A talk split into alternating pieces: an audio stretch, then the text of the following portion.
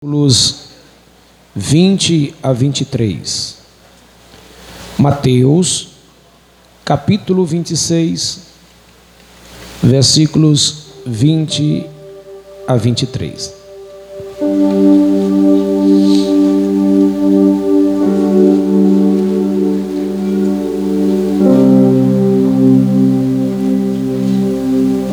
Parabéns a todos que neste culto tão especial, fizeram o seu melhor. Escolheram a melhor roupa, escolheram o melhor perfume, para prestar a Deus um culto. Este é o culto da igreja.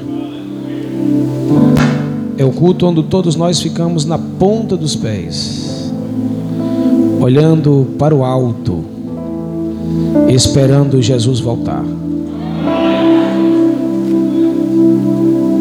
Essa é uma noite muito especial.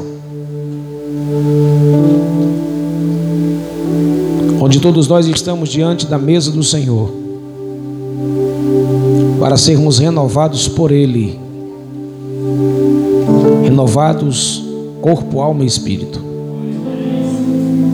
sairmos daqui restaurados, vivificados, transformados, purificados, santificados. Mateus capítulo 26, versos 20 a 23. Quem achou, diga amém. Ao, ao anoitecer, sentou-se à mesa com os doze discípulos. E quando comiam, Jesus disse: em verdade vos digo que um de vós há de me trair. Profundamente tristes, cada um deles começou a dizer-lhe: Sei que não sou eu, Senhor. Ele respondeu: Aquele que põe a mão no prato e come comigo. Feche os olhos, por favor. Deus, ajuda-nos a compreender a tua palavra transforma o nosso ser, o nosso caráter, nos faz crescer, ó Deus, em Cristo Jesus. Vem nos edificar, vem nos fortalecer, venha nos perdoar, venha mudar, Senhor, o nosso rumo, porque somente em Ti estão todas as nossas expectativas e esperança. Fala com a tua igreja de forma poderosa é o que eu te peço no nome de Jesus. Amém. Podem se assentar.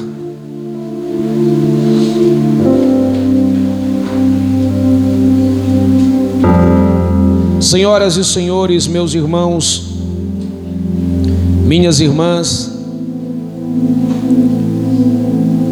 esse texto fala da mesa da comunhão. Esse texto que nós lemos fala da última santa ceia de Jesus com os seus discípulos em Jerusalém antes da Páscoa. A santa ceia, ela é o marco histórico, profético e espiritual para todos nós que somos igrejas de Cristo Jesus. O que está por trás desta história e desta santa ceia e desta mesa é uma memória viva da pessoa mais importante da história, Jesus Cristo, o esposo, o amado da igreja. Esta santa ceia foi muito forte, impactante para Jesus.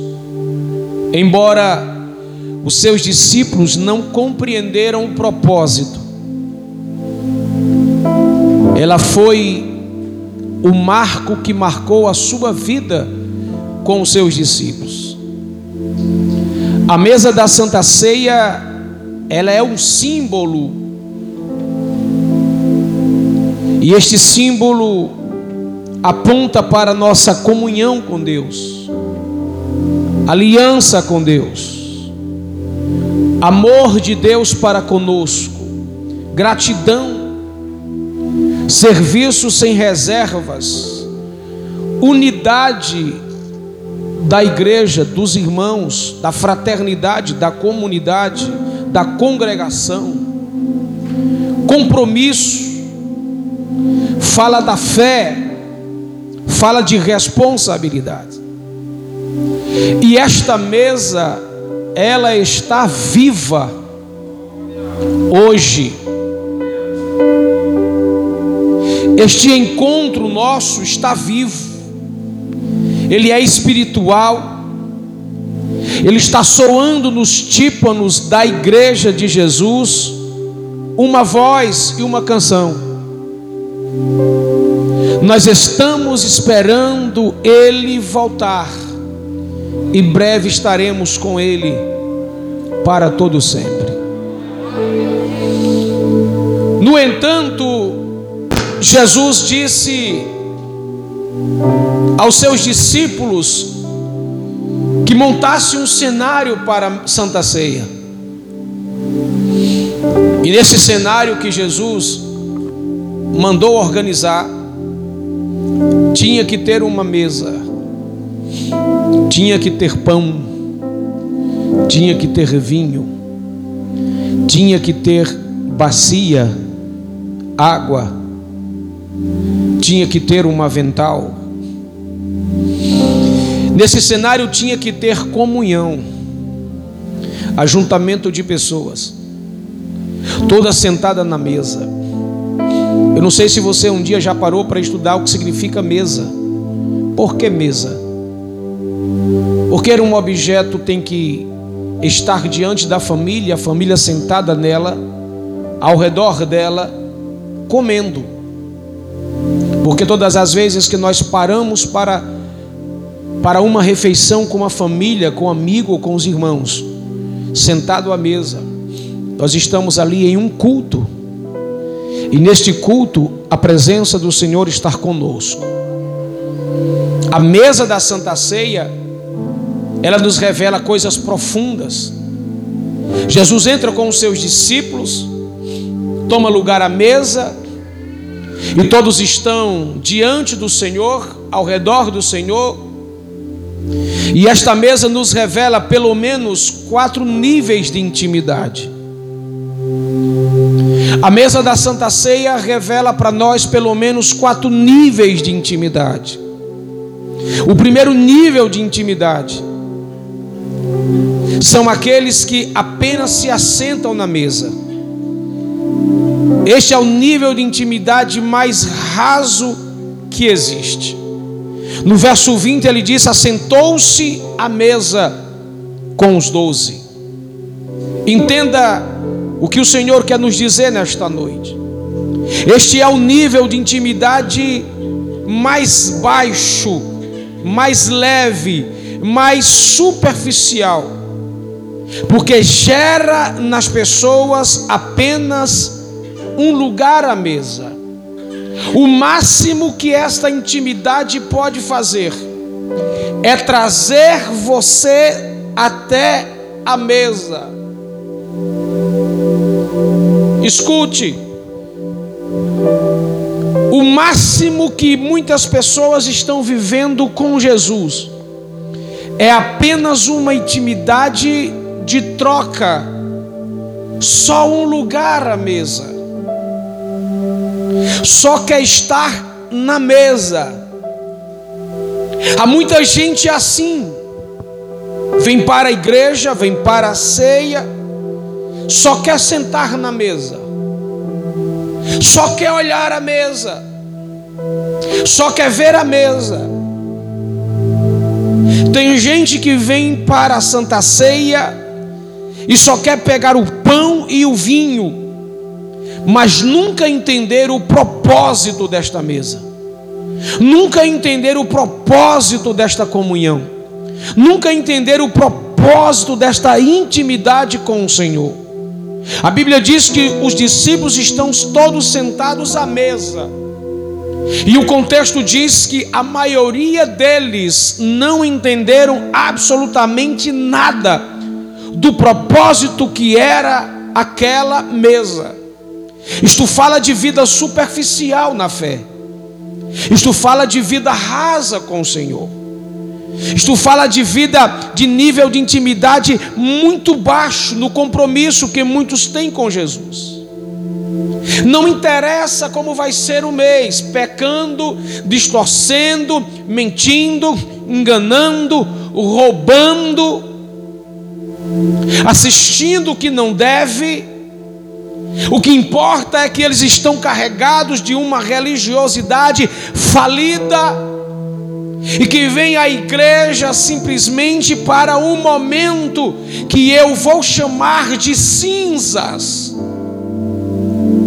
Aquela velha prática doentia do romanismo, que no período de carnaval todos os carnavalescos vão pintar e bordar e depois corre para a igreja para que alguém molhe a ponta do dedo e passe cinza na sua testa, renovando alianças e achando que aquilo vai mudar a espiritualidade das pessoas e não vai. O máximo que muitas pessoas chegam na intimidade com Deus é só até a mesa. A mesa senta todo tipo de gente. Na mesa está todas as pessoas dos mais níveis, como anfitrião daquela mesa. O segundo nível de intimidade que está sobre aquela mesa são os que estão na mesa, mas que estão carregando um sentimento de culpa. A Bíblia diz no verso 22 que quando Jesus disse que um deles iam trair, Todos eles olharam para a alma dele, para o espírito deles, e disseram: Será que sou eu, Senhor? A pergunta que está na alma dos discípulos, que está na mente dos discípulos, que desceu ao ouvido dos discípulos, está carregada de uma tristeza causada pelo sentimento de culpa. Eles estão na mesa, mas estão carregando um sentimento de culpa. Quando Jesus libera uma palavra, a palavra entra na intimidade dos discípulos. E eles são carregados agora de um sentimento terrível, perguntando para ele com dúvida: será que sou eu? Será que sou eu? Há muita gente assim. Ouve a palavra, vem para o culto, vem para a escola, vem para o curso teológico, não perde uma oração, mas está cheia, entristecido, carregando sentimento de culpa. Todo sentimento de culpa que se está diante da mesa do Senhor não é gratidão, é remorso. Porque praticou alguma coisa que não devia, porque está submersos a alguma coisa que não devia estar. Aí é normal você não querer mais pegar o pão ou o cálice, por causa de um sentimento de culpa, de angústia, de tristeza, porque você não praticou o que deveria praticar pela verdade. Há muita gente assim, que em vez de deixar o pecado por causa da ceia, deixa a ceia por causa do pecado. Em vez de louvar a Deus, em vez de buscar a Deus, em vez de mergulhar em uma espiritualidade profunda, para que tenha força para renunciar e rejeitar o pecado, rejeita as coisas santas, sagradas, por causa do pecado. Aí é tendencioso, num culto como este de Santa Ceia, Muita gente está com sentimento de culpa, dizendo: errei, deve ser eu, tem alguma coisa errada. E infelizmente, muitos dos que se assentam à mesa estão com sentimentos de culpa. O terceiro nível de intimidade dos que estão à mesa são os que põem a mão no mesmo prato que Jesus está, mas que está doando o seu coração para o diabo. No verso 23, Jesus disse: Aquele que põe a mão no prato que eu dei que eu estou a comer é este que vai me trair. Escute o que eu vou te dizer e anote isso no seu coração. Nem sempre participar da Santa Ceia é sinônimo de espiritualidade e comunhão com Deus. Porque tem muita gente com a mão no prato, no cálice e no pão, mas o seu coração está voltado para o maligno, a sua mente está voltada para o mal, todo o seu ser está voltada para o mundo. Já resolveram participar do mundo, por isso que estão doentes hoje. Estão morrendo porque estão ceando em pecado pois estão morrendo porque estão comendo pão e o cálice, cedendo às facilidades do mundo. Tem muita gente com o pão na mão, mas o coração está negando Jesus e negociando com o diabo. Comem o pão, mas comem para a sua própria condenação. Entenda que a mesa da Santa Ceia não é o momento para você se achar. O momento da Santa Ceia é o momento para você renovar a sua aliança com Deus, nutrir a sua alma, abastecer o seu combustível da fé, para que você possa continuar servindo a Deus em santidade e em verdade. Aqueles que fazem da mesa o seu momento, aqueles que fazem da mesa um jogo de interesses religioso, aqueles que fazem da mesa uma oportunidade para sair bonito na foto, correm o risco de um dia chegar na eternidade e ouvir do Pai: Não vos conheço.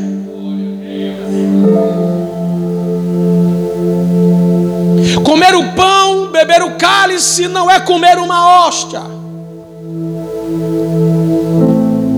Não é vir para a igreja encher a barriga. É para vir abastecer a sua alma de Deus. É para entender que foi por causa desta mesa, desta comunhão, que hoje nós temos sentido de adorar e exaltar o nome do Senhor. Agora entenda o que eu vou te dizer. O que esta mesa significa para a igreja. Se nós não acordarmos para o tempo em que nós estamos vivendo, a igreja vai perder o sentido de Santa Ceia. Ela vai perder o sentido de estar juntos em unidade, adorando e bendizendo o nome do Senhor. O que é que a igreja, o que, é, o que é que a mesa da comunhão significa? O que ela tem como significado na minha vida? Você se preparou para este momento? Você se preparou para este culto? Você veio preparado, glorificando, exaltando. Você teve um domingo de preparação, ou apenas você veio na caravana da conveniência para ir para mais um culto que só faz te faz chorar e que não muda o seu caráter.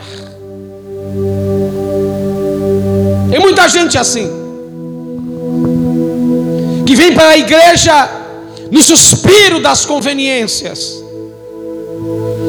vem para a igreja para ouvir uma massagem, uma, uma massagem no seu ego, uma massagem na sua índole, mensagens que não transformam a vida, mensagens que não atam alianças, mensagens que não apontam para elos divinos. Mensagens que só olha para essa terra, que faz com que você valorize a terra, que você só valorize as coisas daqui da terra e que não te aponte para Deus, que não te leve para Deus, que não te leve para a eternidade. O que significa a mesa da comunhão para a igreja? O que ela significa para mim e para você? Em primeiro lugar, ela significa o maior privilégio de termos comunhão com Cristo. Diga a mesa da comunhão, da santa ceia, significa privilégio que eu tenho de ter comunhão com Cristo. Olha para mim, você não merecia sentar nessa mesa. Eu não merecia sentar nessa mesa. Nós não merecíamos sentar nesta mesa. Nós não éramos nem para participar, nem do convite. Mas Jesus disse: Eu vos escolhi, eu vos escolhi, eu vos escolhi. E foi Ele que nos colocou na mesa. A nossa primeira comunhão é com Cristo. A nossa primeira comunhão é com o Eterno. A nossa primeira comunhão é com o Pai. A nossa primeira comunhão é com o Espírito Santo. O maior privilégio na vida da igreja não é sentar na mesa de gente famosa. É participar deste momento. Eu acho triste quem perde um culto de Santa Ceia por qualquer tipo de paliativo da história.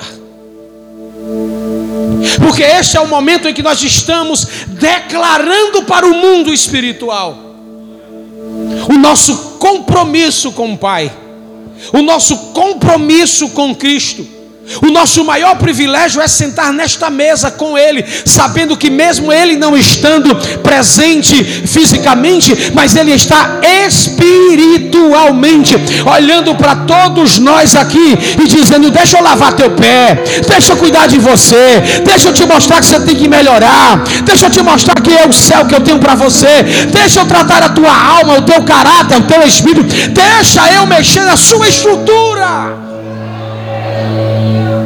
Diga para duas pessoas: é hoje que Ele está olhando para nós e dizendo: Eu quero ter comunhão com você, comunhão com você, comunhão com você, comunhão com você, comunhão com você. É um momento único. A igreja tem esse momento todo mês de estarmos face a face com Ele.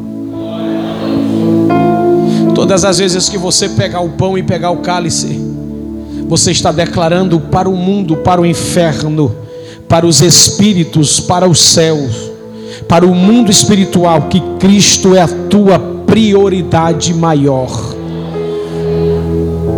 O que significa a mesa da comunhão para a igreja, em segundo lugar, significa a oportunidade de termos comunhão uns com os outros. Sentar na mesa da Santa Ceia, da comunhão, é reconhecer que pessoas são importantes. Ah, pois diz aí para dois ou três: você é importante para mim. Não fala com hipocrisia, diz aí para dois ou três: você é importante para mim. Você é importante para mim. Você é importante para mim. Você é importante para mim. Você é importante para mim. Você é importante para mim. Você é importante para mim. Cada um faz parte de uma parte do corpo. Do mais simples ao mais requintado, do mais pobre ao mais rico.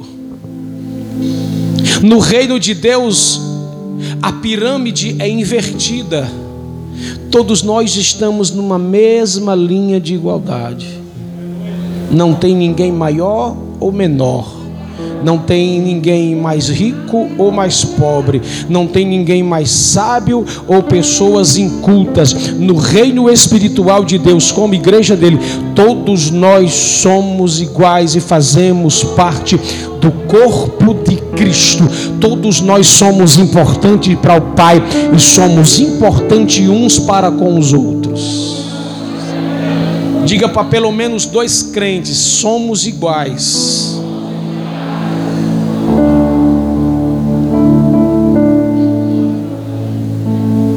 No reino de Deus, o que fala mais alto não é dinheiro.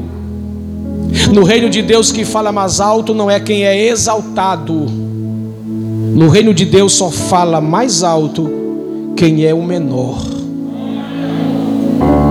E se nessa noite tivesse duas pessoas que fosse menor, eu sou o primeiro. Cadê o segundo aí? Reino de Deus, comunhão nós éramos para nos amarmos com muita alegria. Nós éramos para nos respeitar mutuamente. Mas incrível eu dizer isso para vocês. Até mesmo aqueles que se dizem cristãos, crentes, seja lá como você queira chamar, estão se tornando uma guerra de individualistas, egoístas, antiéticos e indisciplinados, porque não sabem que todos nós vamos morar no mesmo céu, pisar nas mesmas ruas, olhar para o mesmo Pai, para o mesmo Filho, para o mesmo Espírito. A Bíblia diz que nós somos filhos do mesmo Pai. Quando você chegar no céu, você não vai chegar no céu e brigar por causa de prata, de ouro, de casa ou de nada. Porque no céu está todo mundo no mesmo patamar. E antes da igreja ser arrebatada, coloque isso na sua alma, coloque isso dentro de você. É na mesa da comunhão que as nossas indiferenças se acabam. É quando você pega o pão e pega o cálice. Ali não tem grandes, ali não tem filhos preferidos. Todos são iguais. Todos estão na mesma altitude, plenitude, não interessa o cargo, a função, não interessa o título, isso não funciona, isso não tem valor no reino de Deus. É na mesa da comunhão que eu aprendo uma coisa, repita comigo, por favor, que aquilo que nos une é maior do que aquilo que nos separa. É na mesa da comunhão que eu entendo que Deus é maior do que a indiferença, do que o mundo, do que o pecado, do que o egoísmo, do que qualquer outra coisa que nos separa como pessoas. Em terceiro lugar, o que a mesa da comunhão significa para a igreja? Significa um lugar onde a minha fé é renovada pelo Senhor. A mesa da comunhão significa ali um lugar onde a minha fé é renovada pelo Senhor. É na mesa da comunhão que a nossa fé recebe um renovo, um preparo, uma ativação do céu. Quando você pegar o pão e o vinho, você vai, vai se sentir forte. É espiritualmente a mensagem. Tem um propósito. Faça isto todas as vezes que comerdes ou beberdes em meu nome. Aqui tem um princípio fantástico. Todas as vezes que vocês comerdes e beberdes em meu nome, se prepare, porque é no meu nome que eu vou restaurar, é no meu nome que eu vou levantar, é no meu nome que eu vou libertar, é no meu nome que eu vou curar, é no meu nome que eu vou visitar, é no meu nome que eu vou mudar a história, é no meu nome, é no meu nome, é no meu nome, é no meu nome, é no meu nome. Nós não estamos comendo o pão e o cálice no nome nome de instituição, não estamos comendo pão e o cálice, no nome do governo, não estamos comendo pão e o cálice, no nome de pastor, estamos comendo no nome de Jesus, é no nome dele que todas as coisas acontecem, é por causa do nome dele que todas as coisas se submetem, é por causa do nome dele que a história é dividida em antes e depois, é por causa do nome dele, se estamos na ceia, é porque há poder no nome de Jesus. Nós somos renovados, a nossa aliança, o nosso coração, a nossa mente, o nosso sonho, a nossa família, nossa responsabilidade, nosso compromisso com Ele. É um privilégio sentar nesta mesa. Se você entrou nesta noite aqui, se você está ouvindo através do Spotify a mensagem, onde você estiver, quando você ceiar, preste atenção, toda a sua ansiedade vai passar, porque é no nome de Jesus que está sendo ministrado a Santa Ceia, é no nome de Jesus que você vai pegar o pão, é no nome de Jesus que você vai pegar o cálice, é no nome de Jesus que todas as coisas acontecem. Você entende isso? Levante a tua mão e dá um brado de glória para o nome daquele que é Senhor de todas as coisas. O lugar mais importante para a igreja é na mesa da comunhão.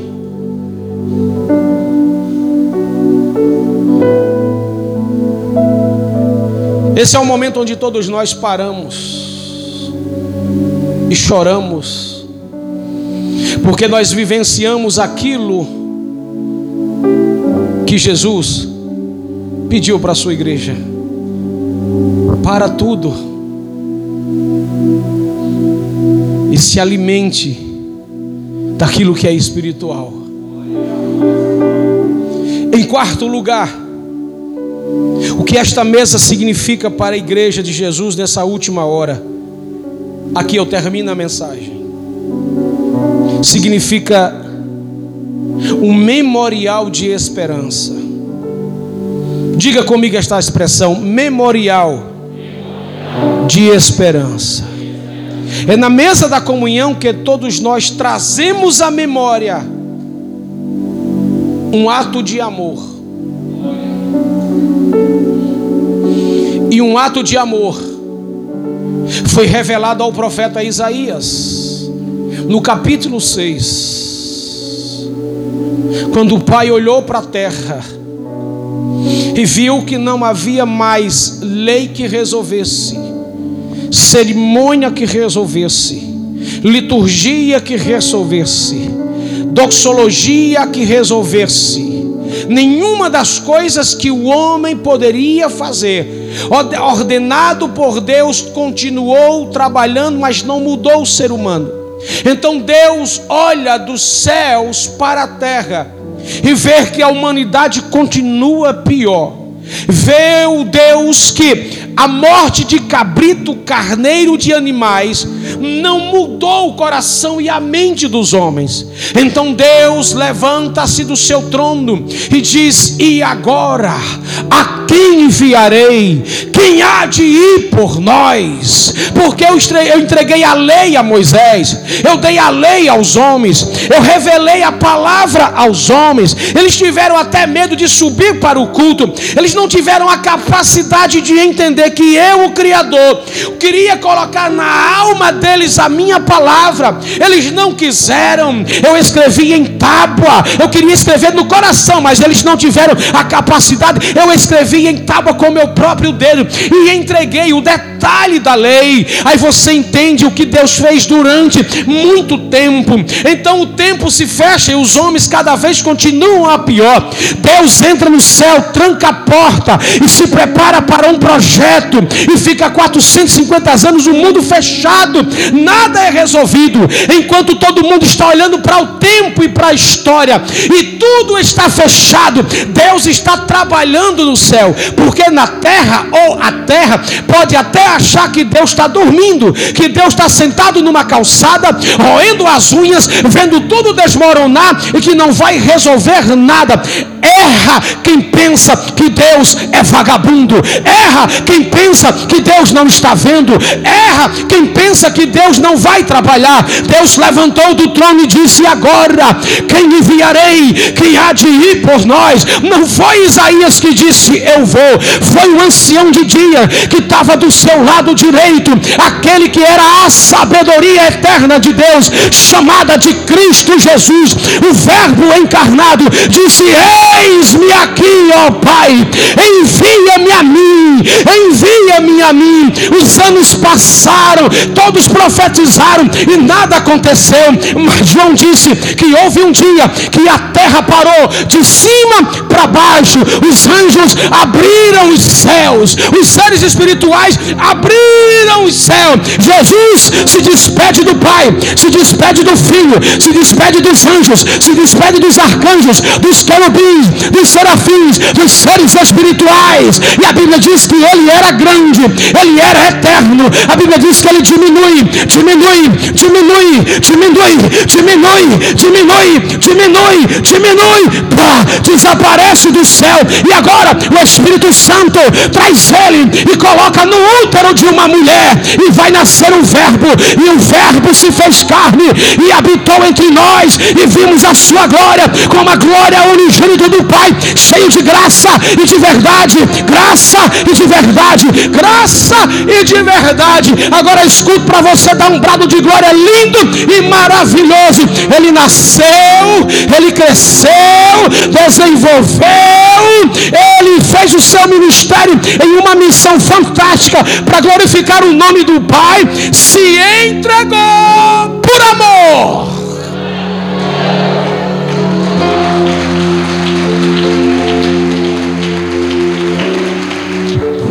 Alguém disse: Quem matou Jesus? Alguém respondeu: Foi os cravos. Não foi. Foi a ordem dada dos grandes monarcas num julgamento totalmente desequilibrado e comprado.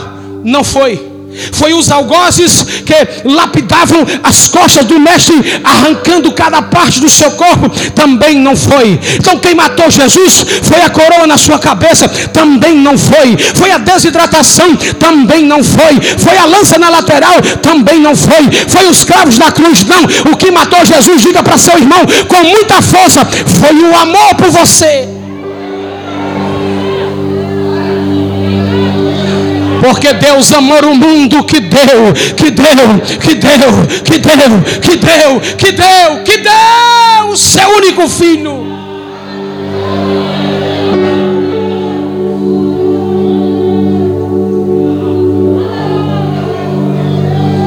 Ele teve que morrer para te restaurar. Ele teve que morrer para te alcançar, ele teve que morrer para te trazer de volta para o Pai. Ele teve que morrer para te reconciliar ao Pai. Ele teve que morrer para restaurar sua família, seu casamento, sua história. Ah, pastor, mas o meu marido não está aqui, a minha filha não está aqui, o meu filho não está aqui, a minha esposa não está aqui. Pois se prepara e creia, se prepara e creia, se prepara e creia, se prepara e creia, porque aquele que vos chamou não é irresponsável para te deixar assim. Ele vai entrar na batalha e vai restaurar, porque a morte de Jesus foi o ápice da nossa fé.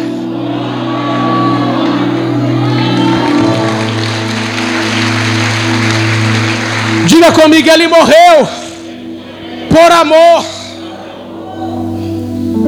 Tiraram ele da cruz, amarrado,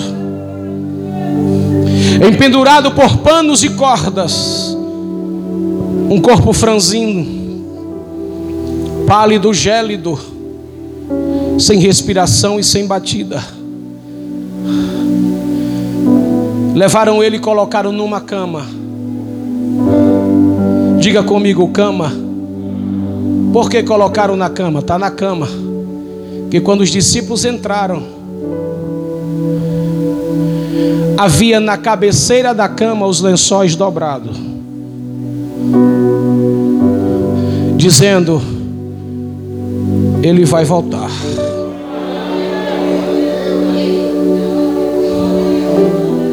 Diga comigo, ele ressurgiu. Ele entra no mundo espiritual antes de sair da sepultura. Ele prega aos cativos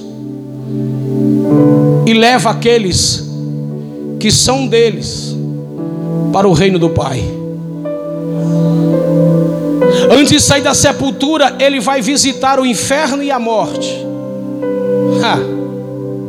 E ele não vai como um meigo nazareno. Ele não vai como aquele que cresceu numa carpintaria. Ele também não vai como um cordeiro morto. ele vai como leão da tribo de Judá.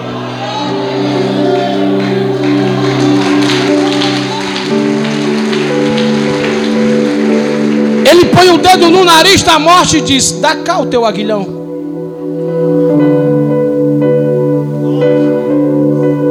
Dá cá o seu poder.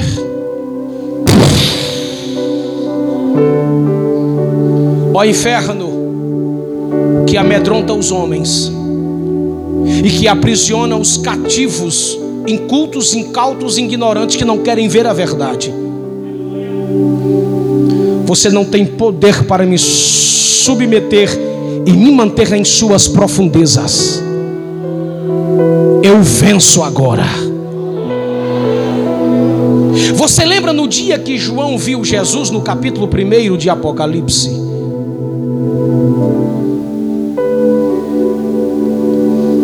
João está orando e quando João começa a orar, ele diz: Ouvi uma voz que falava comigo. Virei-me para ver quem falava comigo, e quando eu vi, vi sete castiçais de ouro. E no meio dos sete castiçais, um semelhante ao filho do homem. É interessante que João vê os sete castiçais primeiro, para depois ver Jesus. O que é que o Senhor quer dizer com isso? Que o mundo só pode ver Jesus através da igreja. Você não entendeu, agora vai entender e dar um brado de glória. Diga para teu irmão: o mundo, não fala como voz de profeta, o mundo só pode conhecer, ver Jesus, experimentar Ele se passar pela igreja, porque é a igreja que leva Jesus, é a igreja que revela Jesus, é a igreja que ensina o caminho de quem é Jesus. Por quê? Porque ela é a esposa do amado. Então a amada esposa vai dizer como é que faz para se chegar no caminho que é Jesus. E como é este caminho? É verdade, vida, restauração e poder. Só a igreja. João desvia um no meio semelhante ao filho do. João começa a revelar Jesus de cima para baixo. É como nós vamos ver ele. Seus cabelos são brancos como a lã. Seus olhos são como chamas de fogo. A sua voz como voz de muitas águas. Da sua boca sai uma espada afiada de dois gumes que é a palavra o seu corpo está cingido por uma roupa branca, mergulhada e salpicada com sangue.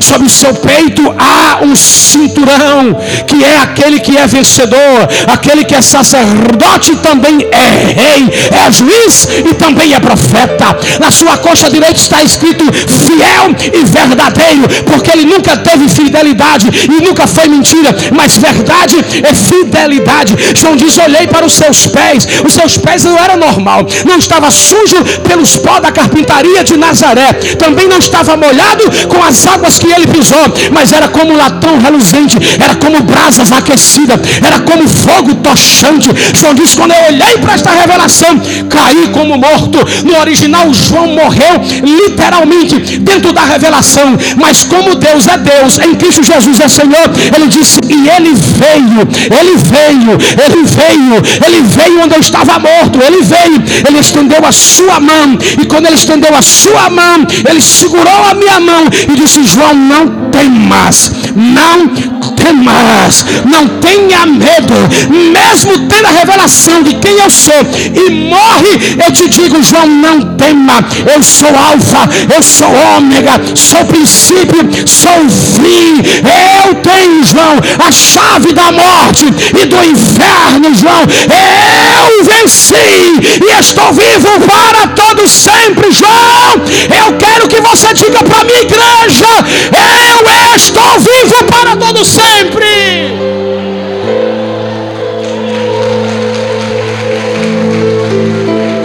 Só quem crê fica de pé e dá um brado de glória.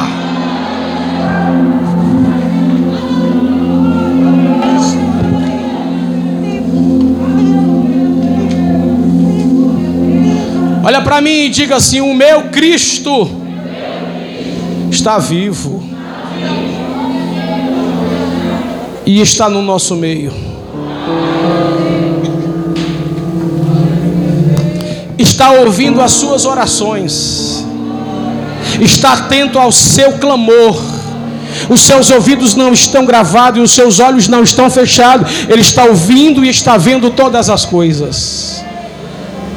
Nada do que você trouxe apresentar para Deus e pedir a Deus está passando desapercebido ante os seus olhos.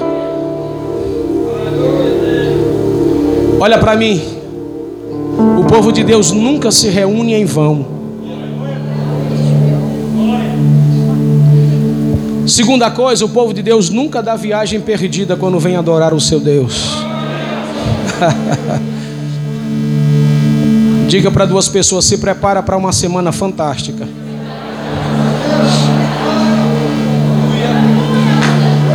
Quem vem para a presença do Senhor tem recompensa para receber.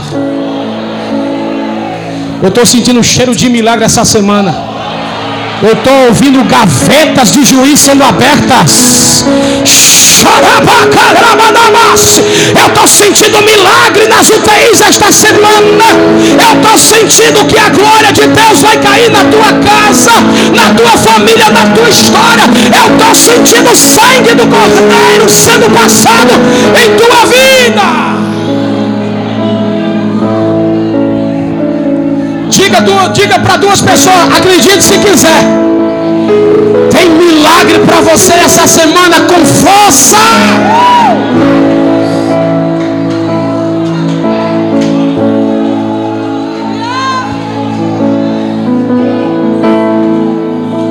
Adore. Adore.